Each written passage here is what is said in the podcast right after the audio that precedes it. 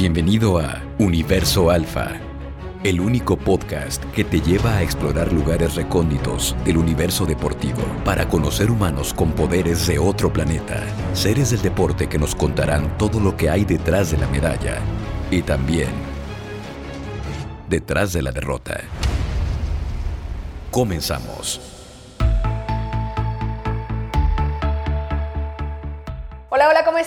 Me da muchísimo gusto saludarlos nuevamente en otro episodio de Universo Alfa. Mi nombre es Denise Cupa y hoy estoy con Alejandra Sánchez. Ale, ¿cómo estás? Jugadora profesional de la Liga Mexicana de Baloncesto, profesional, femenil. ¿Cómo estás? ¿Cómo te sientes? Muchas gracias por la invitación. Pues emocionada más que nada. Es, siempre son muy buenas todas estas ventanas que nos dan para poder expresar y que la gente nos vaya conociendo un poco más. Entonces, pues emocionada de estar aquí contigo. Claro que sí. Fíjate que ahorita que platicábamos antes de, comenzar a, grabar, me decías eh, ¿cómo, eh, ¿cómo, te ha tocado ir encajando eh, estas, estas dos facetas entre jugadora, mamá, que también tu trabajo. Me gustaría, antes de meternos en esa parte, ¿cómo, has, cómo le has hecho desde tus inicios? ¿Cómo te iniciaste como jugadora profesional? Teniendo como a la vez tantas ocupaciones o tantas cosas que te pudieran haber distraído? Pues mira, realmente mi inicio no fue nada fácil. Fue una ola de problemas que me enfrenté cuando decidí jugar a profesional. Y empiezo con mi familia, porque realmente era apostar a algo que era nuevo, era apostar a algo que te iba a quitar mucho tiempo. Y más que nada, pues yo pues con hijos es complicado el hecho de decir, ¿saben qué? Me voy a aventar, es algo nuevo, no es nada seguro, ¿sabes? Íbamos a apostar a algo que era completamente desconocido y sin futuro alguno, porque tú sabes que las mujeres normalmente tenemos la recesión de todo, de que pues son mujeres y les pagamos menos y las apoyamos menos, y lo hemos ido sufriendo poco a poco, pero también lo hemos ido venciendo día a día en, en la carrera en la que estamos. Claro. Y, cuando empezaste, bueno, tienes jugando desde que eras chiquita, ¿no? Y ¿cómo, ¿cómo fue tu acercamiento al deporte? O sea, ¿fue complicado, fue difícil? ¿Qué, qué barreras se te fueron presentando desde que eras niña que te empezó a gustar el básquetbol? Fíjate que yo creo que la iniciación, bueno, mi iniciación fue completamente familiar. Eh, mis papás toda su vida anduvieron en deporte yo jugaba incluso en equipos en donde andaba mi mamá. Éramos, era como la convivencia de, fines de semana, los juegos. Mis hermanos pues siempre también jugaron, mi papá jugó y arbitreó, entonces como que nuestra vida estaba completamente empapada de deporte por donde quiera que la veíamos. E incluso a mí pues me decían, si no había escuela, tampoco hay juego. Era como un castigo para mí muy fuerte el no ir al juego. Era un modo de vida que pues me encantó desde un principio, siempre me ha gustado el deporte. Claro. Entonces, este, pues creo que fui bendecida al, hecho de empezar con mi familia y normalmente cuando eliges el deporte, pues haces a un lado la familia, pero ese fue como la convivencia completa, el gusto, el deporte, la familia, fue un todo. Y la verdad es que los amigos, porque también encuentras mucha gente dentro del deporte que se va convirtiendo en familia más tarde. La, familia deportiva, la familia deportiva, muchos, muchos atletas hablan de, ese concepto. Sí. Para ti, ¿qué ha sido o qué ha representado esta familia deportiva que has que te ha tocado conocer o con quien te ha tocado relacionarte eh, a partir de que, eh, de que sí, estás, estás jugando a nivel profesional? Mm, ¿Quiénes representan esa familia deportiva para ti? Mira, ahorita en, en en la etapa profesional, yo desde un inicio empecé con, empezamos profesional con freseras. Fueron dos años de freseras, no, no progresó como nosotros quisiéramos, porque pues realmente yo estaba contentísima que yo empecé en Irapuato. Liga profesional en Irapuato es de donde yo soy y mucha gente, y la verdad es que hay mucho talento en Irapuato, pero muy poco aprovechado, la verdad. Creemos que el llegar a, ser una deportista profesional es muy fácil. La verdad es constancia, es entrega, es... Y hay muchas niñas que tienen mucho talento, pero te soy sincera, como que no les gusta explotarlo al máximo. Entonces, cuando cambiamos a Mieleras, que es donde yo siempre he estado, mi familia mielera es este, la familia Villegas. Ellos nos acogieron, nos dieron la oportunidad, hemos ido creciendo junto con ellos, hemos padecido junto con ellos. Y pues la verdad yo me siento afortunada, es uno de los equipos que hemos logrado conformar la familia, que siempre en todas las entrevistas y en todos los lugares a donde vamos lo hemos dicho. Somos una familia y los entrenadores pues son los, los nietos del señor Arturo, que al final de cuentas pues Johnny es reconocido a nivel nacional porque pues ha estado al frente de, de los hombres también, ha participado. Entonces, él siempre, y yo lo admiro mucho a él, él siempre lo ha dicho, las mujeres debemos de exigir que nos traten como profesionales, pero también debemos de actuar como profesionales. No podemos exigir algo que no podemos dar. Entonces, exijan lo profesional como los hombres, pero compórtense como profesionales como los hombres también, porque sí es dedicatoria completa. Y, y lo hemos platicado mucho. Las mujeres pues tenemos a los hijos y, la carrera y el trabajo. Son pocas las mujeres que se dedican completamente al deporte. Yo afortunadamente puedo compartir, mi jefe me da la oportunidad de dividir tiempos y entonces pues estoy muy agradecida con todos ellos. Al final de cuentas la familia la he extendido con mi jefe y la extiendo con mis hijos y la extiendo con, con la familia mielera. Claro. ¿A qué crees que se deba tú como desde tu experiencia como jugadora profesional que, que no haya tanta, tanto apoyo y tanta consideración a nivel incluso social em, para que, que impide que una jugadora profesional se desempeñe únicamente como jugadora profesional y que se le remunere y que tenga, tenga toda esa e, ese, ese, reflector como lo tienen los jugadores profesionales, porque así pasa con, con, los hombres. ¿Qué, qué, a qué crees que se deba? Mira, eh, yo conozco muchos jugadores. La verdad es que los jugadores se dedican a, prepararse, a, ser jugador, pero sabemos que las mujeres tienen la, tenemos la capacidad de ser mucho más que jugadoras. ¿Qué necesitamos para que solamente nos podamos dedicar a eso? Primero que nada, yo creo que debemos de cambiar el chip, el chip en la sociedad. Las mujeres aún estamos muy dañadas por el machismo. Estamos muy señaladas por el que las ideas, y lo digo personalmente, las ideas que tenía tu mamá, las ideas que tenía tu papá. O sea, aunque mi papá me impulsó y me aventó al deporte y él, yo fui su orgullo de mi papá, aún así de repente tenía muchos comentarios. Lo dije hace rato. Cuando yo empecé profesional tuve muchos problemas con mis papás, con mis hermanos, por el hecho de que te vas a ir a jugar y tus hijos. ¿Y quién va a atender? O sea, esos, esos comentarios al final de cuentas machistas, son los que de repente te llegan a detener, son los que te dicen, y voy a cambiar esto por mis hijos. O sea, yo creo que es como ir enseñándole a la gente, a la sociedad, que las mujeres podemos ser no todólogas, sino podemos eh, abarcar varios temas al mismo tiempo. Podemos ser muy buenas profesionales, solamente pues que nos den la confianza, que nos den el plus de decir, sí se puede, puedes ser mamá, puedes ser profesional y puedes tener la luz encima de ti sin miedo a equivocarte, ¿no? O sea, sin miedo a decir, no puedo con esta carga.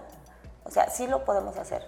Claro, pero porque también hay jugadores que son papás, o sea, hay jugadores, muchos jugadores profesionales que son papás y que no veo que haya esta misma disyuntiva entre o eres papá o, eres jugador o... No, pero los hijos se hacen cargo las mamás, Los hijos son como de nosotras.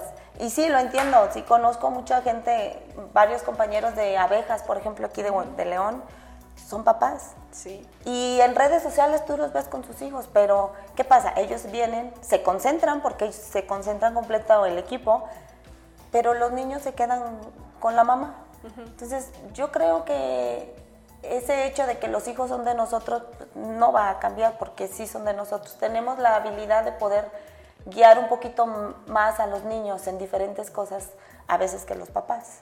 Digo, lo hablo por experiencia, pues, pero, pero yo creo que a lo mejor eh, este tema que te estás refiriendo más adelante sería muy bueno el hecho a lo mejor de adoptar a la jugadora, pero con todo y con todo y paquete, ¿no? Digamos. O sea, sabemos que es muy complicado, Pero digo, de alguna manera debemos de, cambiar el chip de, las cosas. Sí, que, que, empiece a verse, creo yo, como una responsabilidad compartida, que no nada más es, es de, de, mamá, que es también de papá, que es si papá es jugador, si mamá es jugadora, pues con todo lo que implica, ¿no? Y, y bueno, platícame un poquito de tu experiencia en Mieleras tengo entendido que has estado ahí desde, desde el principio, desde, que ha sido tu familia deportiva, que lo estás compartiendo hace un momento, y, que lo han ganado, han ganado todo, han ganado un montón de cosas, o sea, bicampeona, eh, esa, esa, experiencia, cómo, cómo se vive desde jugadora, y eh, ¿a qué crees que se debe ese triunfo, ese, ese, ese éxito que han tenido como mieleras? Mira, eh, cada que empezamos una temporada, siempre tenemos una charla con toda la directiva. Okay. Y lo motivador que te dan allí es, no me interesa ganar. Me interesa que compitan, que se diviertan, mm. pero todo esto te lleva a decir, si compito y me divierto, pues disfruto lo que hago y me sale mucho mejor. La verdad es que el disfrutar lo que tú haces, el disfrutar las compañías, el estar bien, el estar feliz, te da mucho mejores resultados. Eh, las compañeras que hemos tenido han cambiado a lo largo de estos nueve años, pero cada una te da tu granito de arena, cada una te da una nueva experiencia, te da una nueva visión de vida, porque tengo compañera Abrisa Silva, y, ella es una jugadora que, que, se ha dedicado, se ha dedicado a eso. Ella sí se dedica a eso, ha viajado, ha competido en diferentes partes del mundo. Y dices, pues, qué padre, Qué padre poder compartir la cancha con una jugadora de este nivel. Pero cuando llegamos a la plática decimos, pues tú, tú eres Alejandra Sánchez, tú eres Brisa Silva, pero estás dentro de Mieleras. Diviértete, haz lo que mejor te gusta. Eh, dentro de la cancha entreguen lo que tengan que entregar. Entonces las cosas se nos han ido dando, las cosas se nos han ido fluyendo de una manera. Hemos sido tricampeonas, sí. hemos, somos, dicen, ¿verdad? Que somos como el América, si me odias, o me quieres o me odias, ¿no? La verdad es que el equipo a vencer, pues siempre somos nosotras. Ahorita van invictas. Ahorita vamos invictas. vamos en, una racha de 6-0. Sí, van, ganando todo. Y es el único equipo que hasta ahorita va invicto. Es el único equipo que vamos invicto.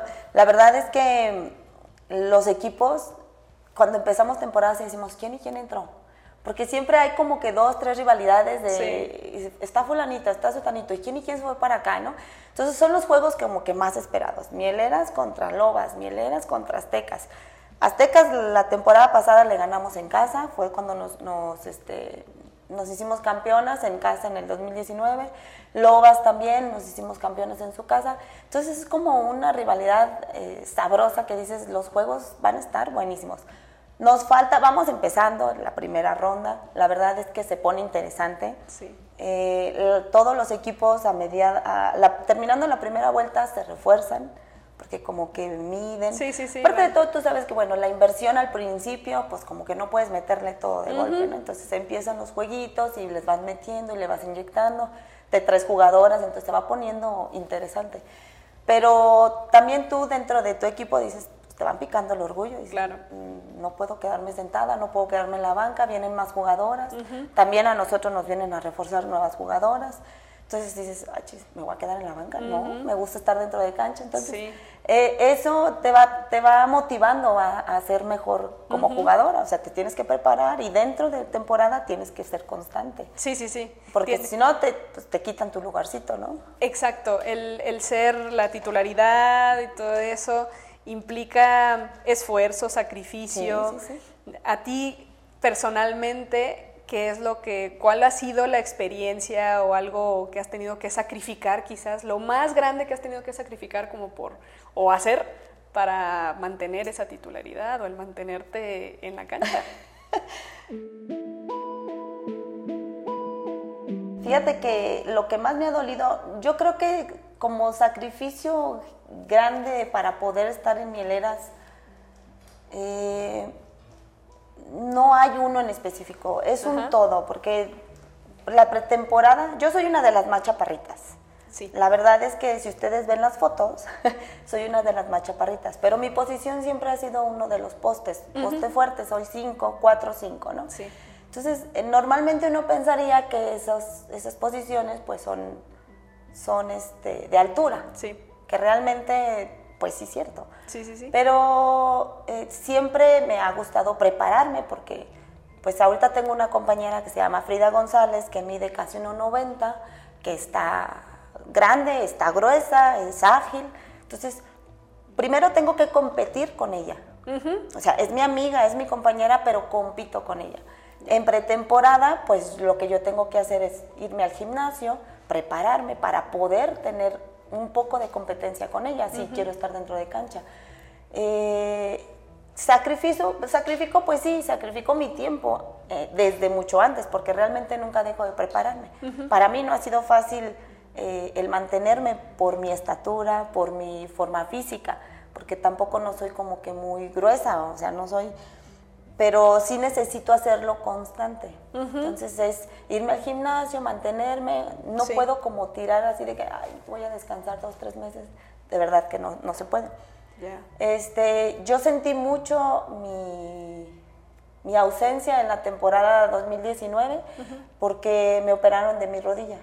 Me, me lastimé el menisco lateral, se me rompió, entonces me tuvieron que operar y, y fue un fue completamente frustrante Sí. el estar en banca y no poder entrar a jugar.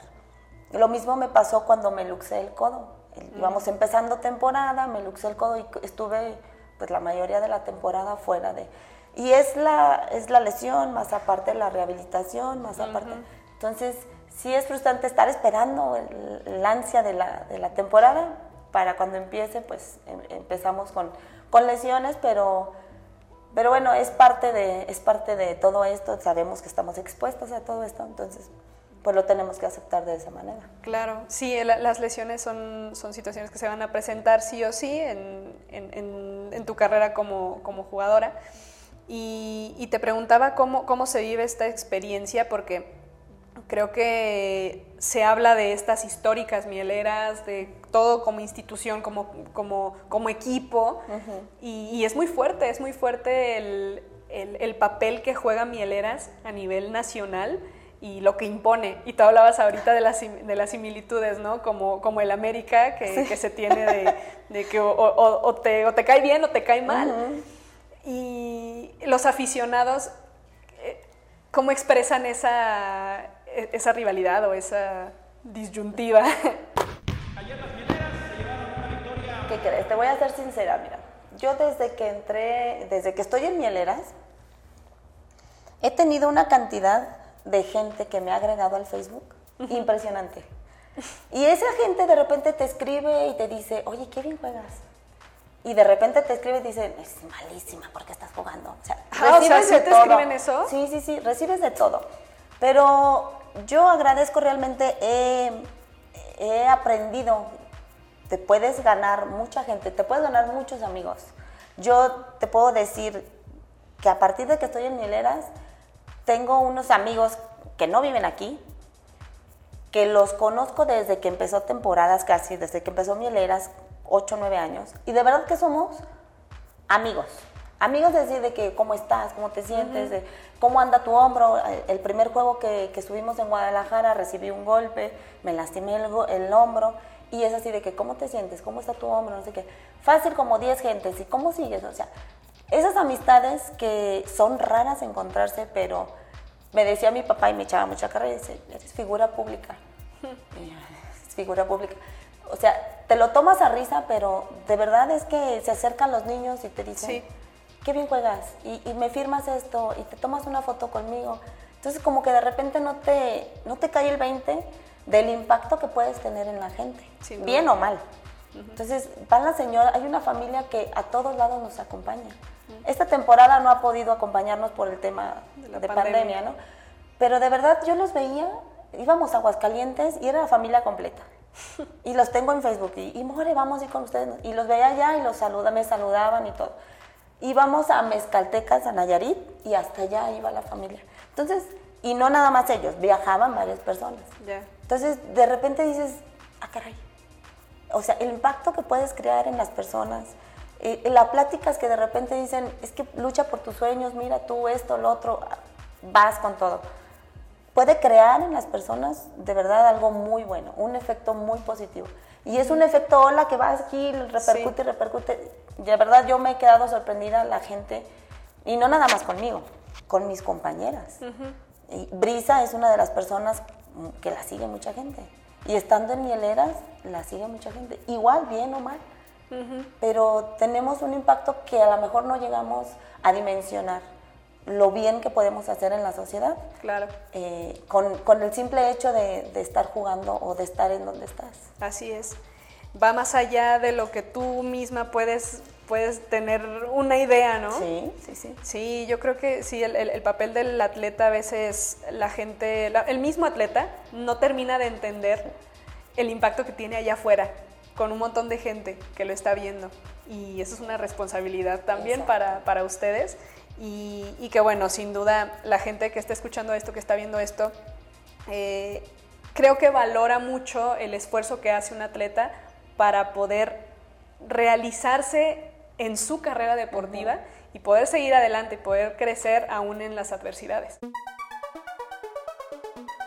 Y bueno, vamos a, a, a comenzar una, una, pequeña actividad. A ver. Eh, la actividad consiste en lo siguiente, vas a sacar una, una, carta, la que tú quieras, y si te sale rojo va a ser un dibujo, vas a hacer un dibujo en el pizarrón, si te sale negro vas a, hacer, eh, vas a responder una pregunta que yo te haga, Va. ¿sale? Vale, pues sácala, la que tú quieras. ¿Mano negra? Sí.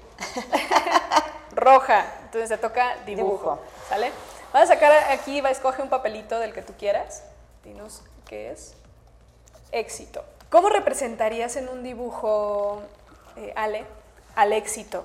¿Sí? Como en un dibujo así muy simple, muy sencillo, tú cómo representas el éxito? Puede ser el éxito en tu carrera, en algún juego que tú recuerdes como eh, digno de, de representación de, del éxito en sí mismo. ¿Cómo lo representarías tú? ¿Te lo digo o te lo dibujo? Eh, dibújalo y, y te lo vas, ajá, mientras lo vas dibujando me lo vas platicando.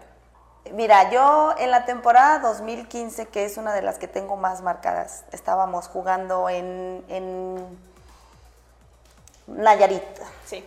Eh, fue una de las temporadas, no sé por qué, andaba muy inspirada realmente, de esas veces en que, en que se te da todo, en que si votas, en que tiras feo y la metes.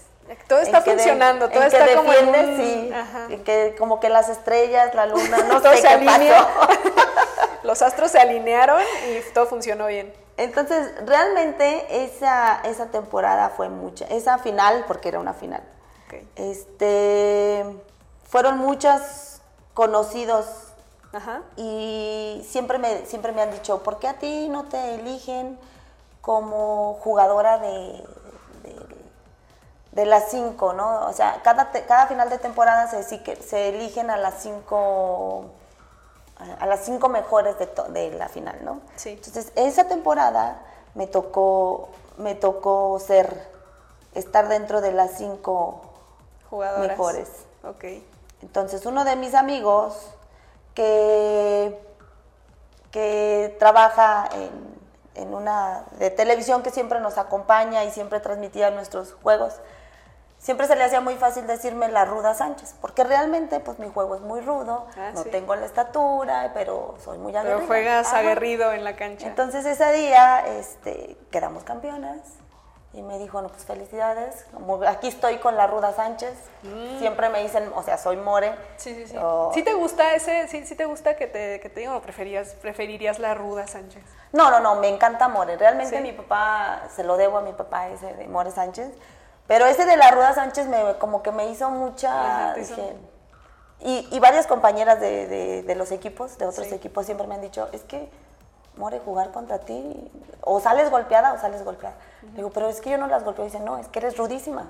Eres ruda, pero la edad te da el, el colmillo, ¿no? Uh -huh. Entonces, realmente esa vez me dieron el reconocimiento. Si quieres enseñarlo a la Me a la dieron el reconocimiento, déjale pongo aquí. Sí, sí, sí eh, de estar dentro de las cinco mejores uh -huh.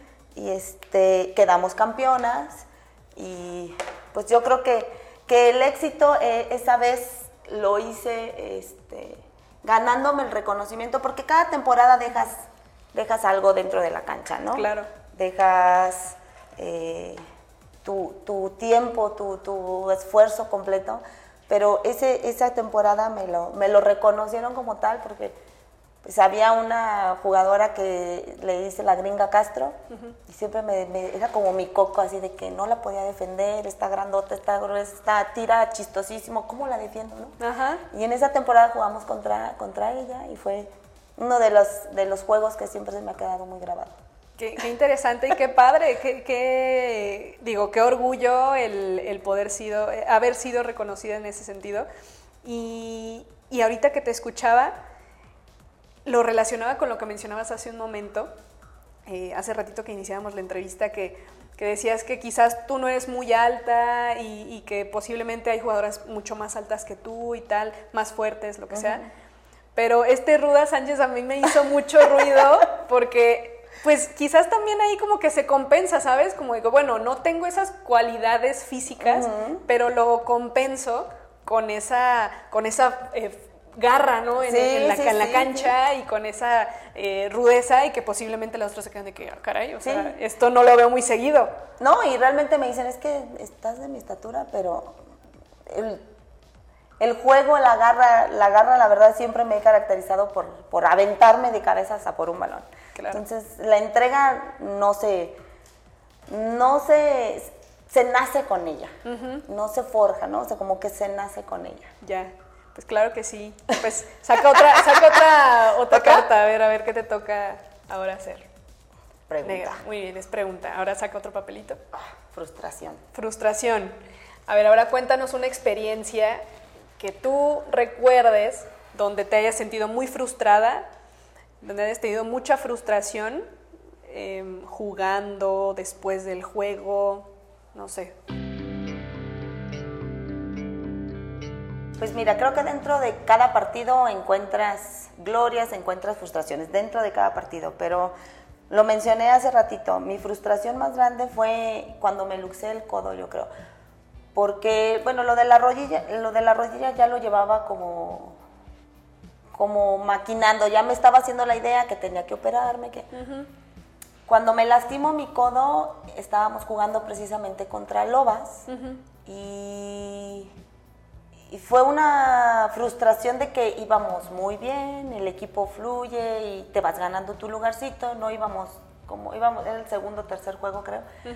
Entonces el hecho de que me saquen del juego, me lleven al hospital me, y, te digan, ya no vas a poder jugar en unos tres, cuatro juegos a lo mucho, o sea, mes, mes y medio, realmente me frustró demasiado. Otra de las frustraciones que tengo dentro de cancha es ver que mis compañeras no, no reaccionen, ¿sabes? Estar en, estar en la banca y ver que no reaccionen. Y yo lo he padecido y te lo puedo decir ahorita con, con mi compañera Frida. De repente ella tiene la altura, tiene todo y de repente pues simplemente no tiene las ganas de hacer las cosas, ¿no? O simplemente no le salen porque a veces no nos salen las cosas. Y es una frustración que, que no puedo contener el ver que las jugadoras no entreguen el máximo dentro de cancha me frustra demasiado, sabiendo que pueden entregar demasiado dentro de cancha. Ya, eso es interesante, la, la, frustración que puedes llegar a sentir por incluso porque posiblemente esas jugadoras también están frustradas, ¿no? De que no les está saliendo. Te frustras por la frustración de otros y así es un ciclo sin fin. Sí, pues sin duda lo que, lo que nos estás platicando, Ale, es muy valioso. De verdad te agradezco muchísimo el que hayas aceptado esta, esta invitación, esta charla y espero poder platicar nuevamente en otra ocasión contigo para que nos sigas platicando muchas más experiencias que seguramente y sé que hay. Entonces, pues muchísimas gracias, Ale. No, no, gracias a ti por la invitación, gracias por el tiempo y pues gracias a la gente que nos está viendo. Claro que sí, pues ahí lo tienen, ahí tienen a Ale. Sigan su carrera en Mieleras que la verdad no se pueden perder los, los juegos, ahorita van invictas, entonces pues sigan viéndolos por ahí en redes sociales y pues nos vemos la próxima en otro episodio de Universo Alfa. Que estén muy bien. Gracias.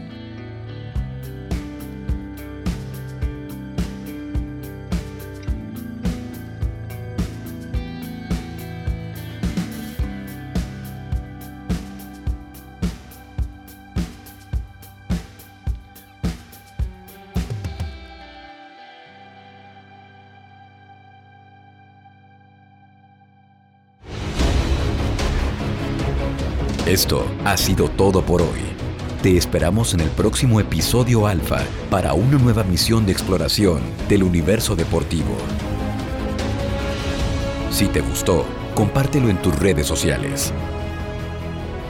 Hasta la próxima.